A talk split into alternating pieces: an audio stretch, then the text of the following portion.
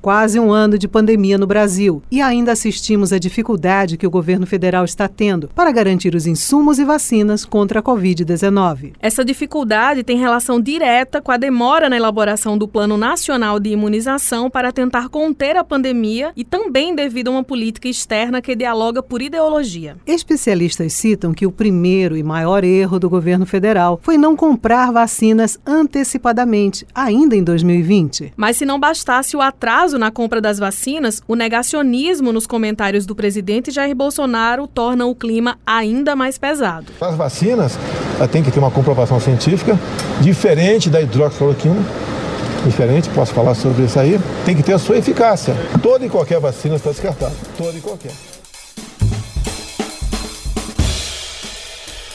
Olá, eu sou Ivina Souto. E eu sou Beth Menezes. Começa agora mais um episódio do podcast Redação Tabajara.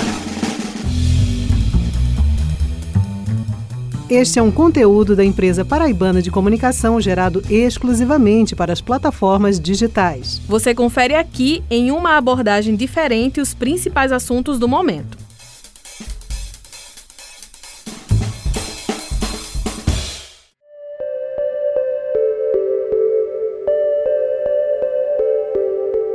No meio do ano passado, quando fabricantes anunciaram que estavam desenvolvendo vacinas, vários países como Chile, Colômbia, Reino Unido e integrantes da União Europeia negociaram a compra desses produtos ainda na fase de testes. Era uma aposta. A pesquisa podia dar errado, mas fechar o contrato antes significava garantir acesso às doses. Uma das estratégias para minimizar o risco seria montar uma cesta variada de vacinas. Por exemplo, comprar doses da Oxford AstraZeneca, Coronavac Coronavac, Pfizer e Moderna. Enquanto o governo federal hesitava em negociar a compra antecipada de imunizantes, os institutos de pesquisa Fiocruz e Butantan tomaram essa iniciativa. A Fiocruz iniciou tratativas para comprar a Oxford AstraZeneca, enquanto o Butantan negociou com a chinesa Sinovac a transferência de tecnologia para produzir a Coronavac. E depois de conseguirem acordos com as fabricantes estrangeiras, ambos apresentaram as propostas ao governo federal. O governo já Jair Bolsonaro aceitou a proposta da Fiocruz, mas em outubro do ano passado rejeitou uma proposta do Butantan que previa a entrega de 45 milhões de doses da Coronavac até dezembro de 2020 e outras 15 milhões no primeiro trimestre de 2021. Isso garantiria ao menos 60 milhões de doses na primeira fase da vacinação. Na época, o ministro da Saúde, Eduardo Pazuello, defendeu fechar o acordo, mas o presidente Jair Bolsonaro foi contra. Pesaram na decisão uma disputa política com o governador de São Paulo, João Dória, e a pressão de militantes de direita que levantavam desconfiança sobre uma vacina produzida na China. Nada será despendido agora para comprarmos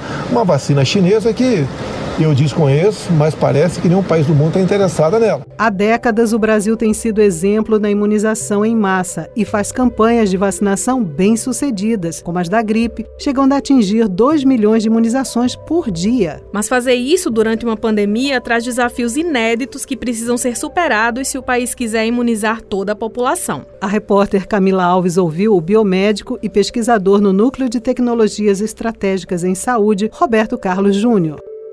Olá, Roberto, seja bem-vindo ao podcast da Tabajara. E eu já começo fazendo a primeira pergunta. O nosso Sistema Único de Saúde sempre foi reconhecido internacionalmente pela eficácia na aplicação de vacinas, mas o plano referente à Covid-19 faz jus a essa fama, na sua opinião? Uma honra, né? Primeiramente, eu agradeço a oportunidade de estar aqui e já entrando né, nessa seara de efetividade ou não da questão do Plano Nacional de imunização, nós temos que mensurar que a realidade é outra totalmente diferente. Né? A escassez ela é mundial de insumos, mesmo que poderiam ter sido tomadas medidas que poderiam melhorar o Plano Nacional de Imunização, porém é um Plano Nacional de Imunização que é efetivo, que eu vejo ele como efetivo. O senhor já citou aí a questão dos insumos, então eu aproveito para perguntar se os nossos laboratórios, a Fiocruz, o Instituto Butantan, se eles têm capacidade para a produção do que é necessário para de fato a gente ser autossuficiente na vacinação da Covid-19. Hoje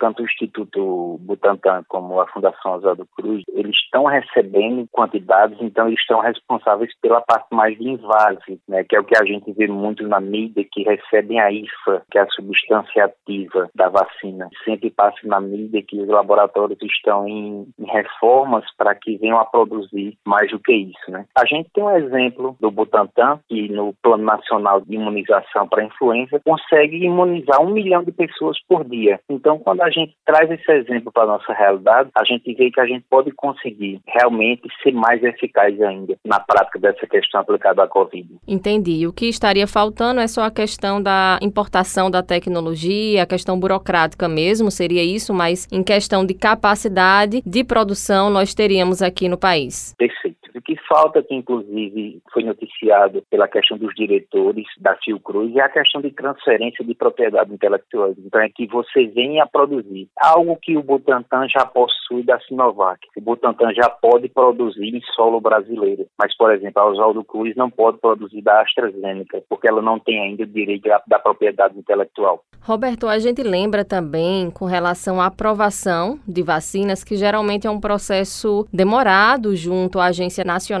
de Vigilância Sanitária, mas neste momento está tendo algumas adaptações sem perder a questão da segurança. Inclusive, já há tratativas no sentido de vacinas que não foram testadas no Brasil poderem ser aprovadas pela agência. Então, eu queria que o senhor falasse sobre a eficiência de vacinas que estão nesse rol, como, por exemplo, a Sputnik V, a Covaxin, que estaria aí na mira do governo brasileiro para compra, mas que não fizeram teste no nosso país. Isso se dá muitas vezes até pela questão do avanço da doença. Né? Essa questão não quer dizer que não vá ser feito teste da vacina no país. Como, por exemplo, a gente da Covaxin, da Indiana, né, do, do Instituto Parato, ele vai começar a ser realizado agora aqui no hospital no Einstein. Vai entrar no país, porém vai ser realizado o teste. Vai ser em paralelo. Qualquer problema que acontecer pode vir a suspender. Isso já nos leva a outra questão. Muita gente ainda se pergunta, ainda tem dúvidas, portanto, a gente quer reforçar as vacinas, por exemplo, que a gente tem hoje aprovadas no Brasil, a vacina da Oxford, a vacina do Instituto Butantan, em parceria com o laboratório chinês Sinovac, elas são seguras?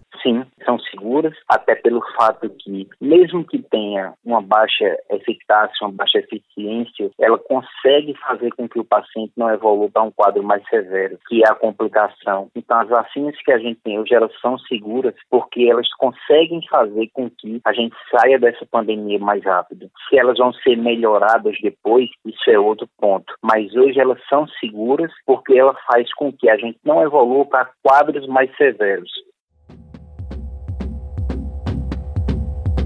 Ainda em 2020, o presidente Jair Bolsonaro ameaçou deixar a OMS. Essa ameaça foi recebida na diplomacia internacional como uma tentativa deliberada do governo brasileiro de desviar a atenção e se eximir da responsabilidade pelas mortes no país por conta da Covid-19. Oficialmente, a OMS indicou que não iria reagir ao anúncio do presidente brasileiro, mas não faltaram comentários no alto escalão da diplomacia de críticas e apontando como uma manobra para encontrar um culpado lado externo pela crise. Com a pandemia agora foi exacerbada né, e foi percebida no mundo inteiro que tem uma frente que nega a ciência, que nega a saúde pública e que ela também se expressa por meio de outras dimensões no debate internacional. Este é o Marcelo Costa, formado em medicina pela UFPB, diplomata de carreira, atualmente lotado na delegação do Brasil junto à Aladi e ao Mercosul em Montevidéu. E que anteriormente serviu na delegação do Brasil junto à ONU e foi assessor para temas de saúde global da presidente da 73ª sessão da Assembleia Geral da ONU. A entrevista de Marcelo Costa foi concedida a Raio Miranda. Lembrando que as respostas de Marcelo são de cunho pessoal e não devem ser confundidas com posições institucionais espero que a pandemia venha como uma lição de que o que a gente precisa é mais cooperação global, é um reforço do multilateralismo e é um reforço da ciência como elemento fundamental para a definição de políticas públicas e para a definição de tomada de decisão nos âmbitos nacionais e internacional. Queria que o senhor contasse para a gente qual é o papel de um diplomata da saúde. Acho que era importante lembrar o conceito da diplomacia da saúde. É uma rede muito complexa de atores que, nas últimas décadas, com o crescimento da participação de diplomatas em temas de saúde global, assim como de especialistas em saúde pública em temas internacionais, foi se conformando tanto no campo acadêmico quanto no campo profissional e de organizações da saúde. Então, o diplomata da saúde, ele vai estar tá atuando de forma coordenada para buscar aproximações entre esses atores nos fóruns internacionais para estabelecer padrões mínimos no campo da saúde e também, sobretudo, estabelecer parâmetros de cooperação entre países, entre organizações internacionais, entre organizações da sociedade civil internacional, para atingir objetivos comuns.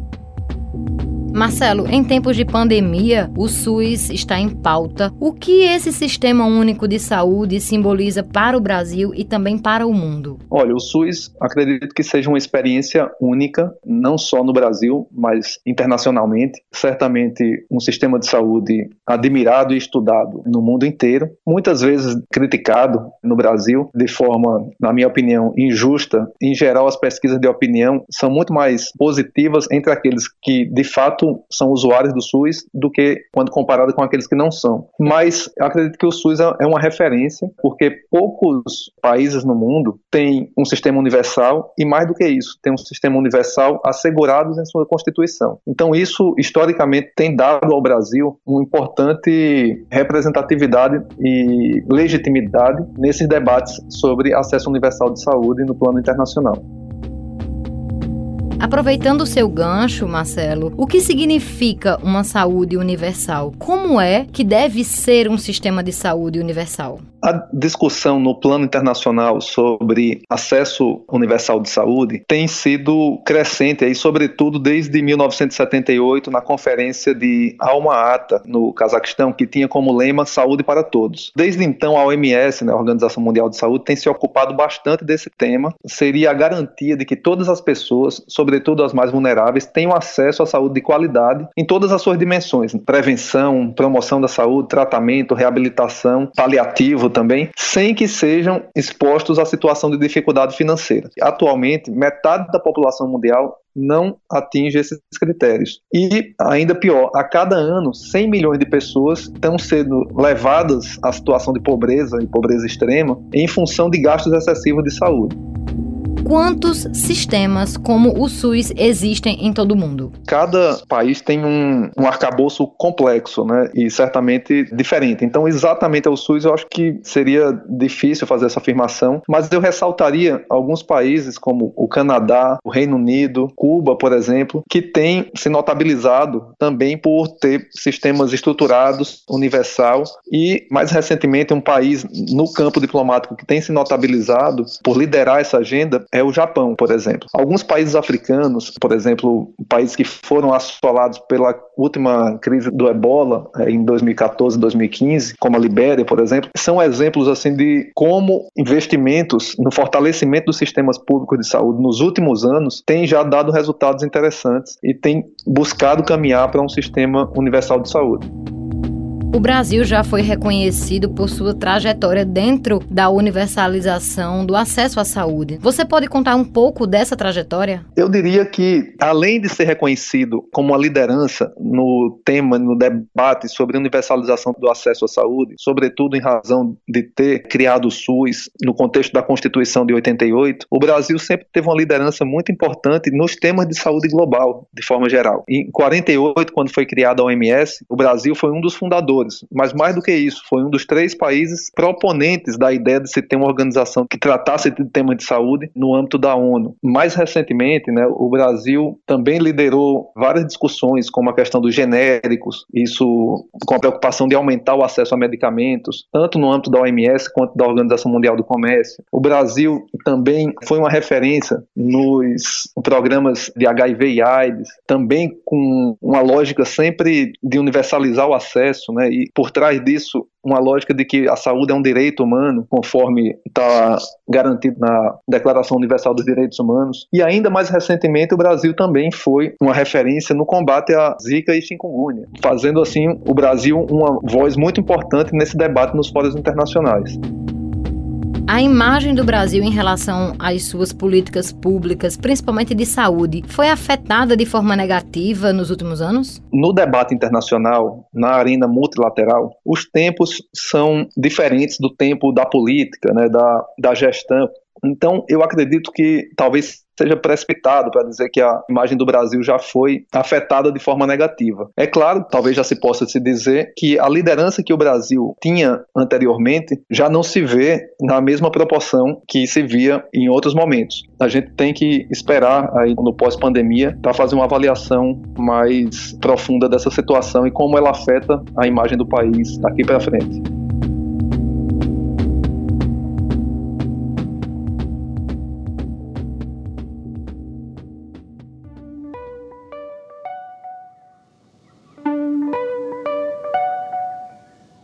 O Plano Nacional de Operacionalização da Vacina contra a Covid-19 foi lançado no dia 16 de janeiro de 2021 por Eduardo Pazuello. O governo liberou 20 bilhões de reais para a compra de vacinas. O Brasil começou sua campanha de vacinação em 17 de janeiro, logo após a liberação de uso emergencial dos imunizantes do Instituto Butantan e da Fiocruz pela Anvisa. Mas o presidente da República manteve uma postura de contra-propaganda, desencorajando os cidadãos a se imunizarem. O contrário do que fez em relação à hidroxicloroquina, medicamento sem comprovação científica contra o coronavírus. Nossa repórter Camila Alves conversou com o médico pneumologista Rodolfo Bacelar, ele que está na linha de frente do combate à pandemia. Doutor Rodolfo, a gente começa perguntando qual é o papel do governo federal em um momento como esse e o senhor acredita que o governo vem cumprindo esse papel num momento tão crítico? Infelizmente, a gente tem uma falha de atuação, principalmente do Ministério da Saúde, falando nesse contexto. Dentro do, do Pacto Federativo, em termos de é, gestão de saúde, o planejamento das ações ficou a cargo do ente maior federativo, ou seja, da União e, consequentemente, do Ministério da Saúde. Assim, quem deveria gerenciar a situação de fornecimento de insumos, a questão também da estruturação de redes em termo nacional, distribuição também das vacinas, isso ficaria a cargo do Ministério da Saúde e hoje a gente vê que existe uma falha importante nesse sentido. Também o Ministério da Saúde sempre teve uma ação de promover protocolos clínicos de tratamento guiados a partir das evidências científicas. E, infelizmente, a conduta do Ministério foi totalmente o oposto disso, promovendo o uso de medicações sem eficácia documentada e que depois mostrou-se, inclusive, que poderia servir certo malefício ao uso das medicações. É, a gente tem os outros responsáveis pela gestão, a gestão estadual, a gestão municipal, que elas se esforçam para mitigar esses impactos em termos de gerenciamento. No contexto de impacto maior, que é o que a gente vivencia, é a disseminação do uso de medicações sem eficácia comprovada. E aí, frequentemente, os profissionais se deparam com pacientes que são desejosos do uso dessas medicações, muitas vezes por um discurso político. Em outros momentos, a gente enfrenta, inclusive, os efeitos colaterais dessas medicações pessoas que teriam evoluções leves dos quadros, mas que apresentam intercorrências e por isso precisam procurar serviço de atendimento. E também em termos de, da ausência da centralização nas disseminações de condutas e até mesmo postura contrária, por exemplo, ao uso de máscaras, ao distanciamento social, isso faz com que a gente tenha uma maior disseminação do vírus e, consequentemente, essas atitudes sejam propagadoras de um aumento dos números da doença.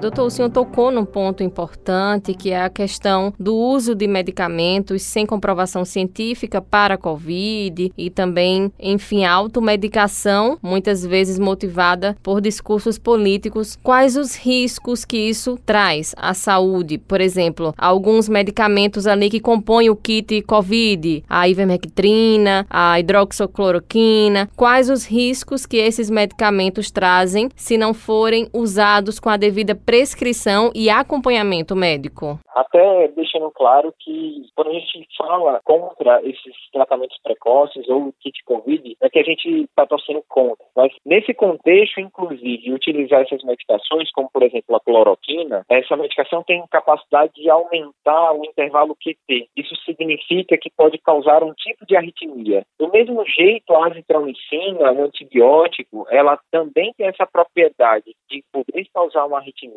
da mesma maneira em que usar antibióticos de uma maneira indevida pode selecionar bactérias e a gente ter resistência bacteriana mais na frente. Da ivermectina, o antiparasitário, o que a gente teria é que não tem evidência comprovada sobre seu uso na ciência da Covid e que o uso em doses aumentadas pode levar ao desenvolvimento de toxicidade no fígado. Cada vez mais os colegas também relatam o surgimento de pacientes com toxicidade hepática por causa da ivermectina. Indo para outros tratamentos, por exemplo, utilizados, o uso precoce do corticoide pode piorar os sintomas e a evolução dos pacientes. O corticoide deve ser usado só nos pacientes internados que precisam do uso de oxigênio. Outra medicação muito disseminada acerca do uso são os anticoagulantes.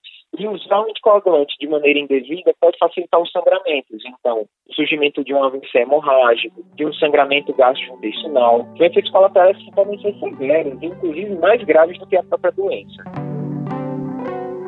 E como é que o senhor avalia hoje a aplicação do Plano Nacional de Vacinação? O Plano Nacional de Imunização ele começa, de certa forma, de uma maneira atribulada, mas que hoje caminha. A gente já tem um plano estruturado. O grande problema que a gente enfrenta hoje acerca da imunização é a falta de vacina. O que a gente precisa é de vacina para conseguir imunizar as pessoas. E aí volta a questão de talvez uma falha de planejamento, já que vários países que estão mais é, ágeis em vacinação, quando surgiram diversas linhas de pesquisa, fizeram acordos com diversos produtores. E a gente fez acordos com poucos laboratórios. E aí hoje a gente enfrenta exatamente isso, a escassez de imunização. A gente é uma grande potência em termos de vacina. O brasileiro tem a cultura de vacinar-se. A gente tem dentro do cotidiano da gente a presença do Zé Gontinha, de ir ao posto de saúde nas campanhas. A gente tem estruturação, a capacidade de disseminação das vacinas por todo o território nacional. Porém, sem a vacina a gente não consegue atingir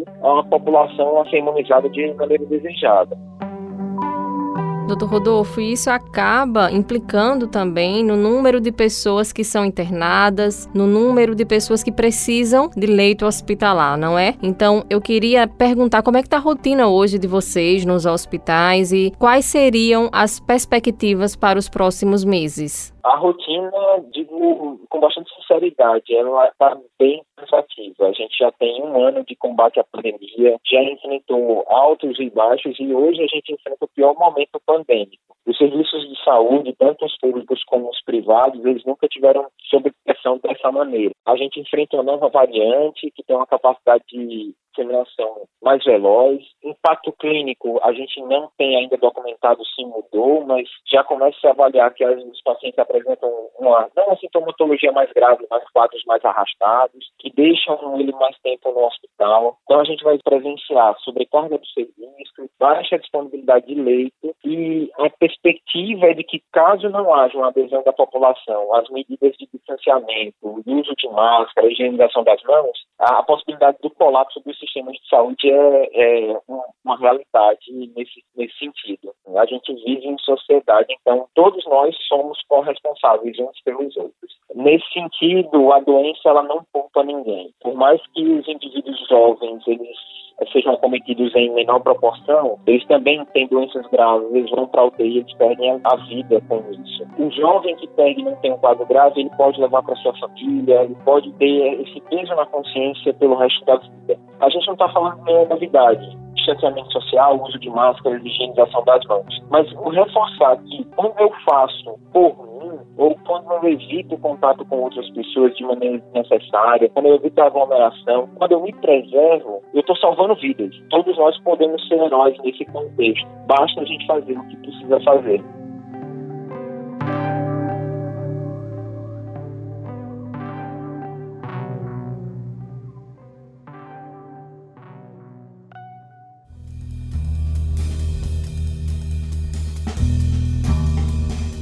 O Redação Tabajara teve apresentação de Ivina Souto e Beth Menezes. Produção e roteirização João Lira e Raio Miranda. Direção e edição ficou por conta de João Lira. Supervisão do gerente de jornalismo Marcos Tomás. Participação especial de Marcelo Costa. Do professor Roberto Carlos. E do pneumologista Dr. Rodolfo Bacelar. Esse episódio teve áudios extraídos da TV Cultura e do YouTube. Esta é uma produção da empresa paraibana de comunicação. O Redação Tabajara dessa semana se encerra por aqui. Até a próxima. Até lá.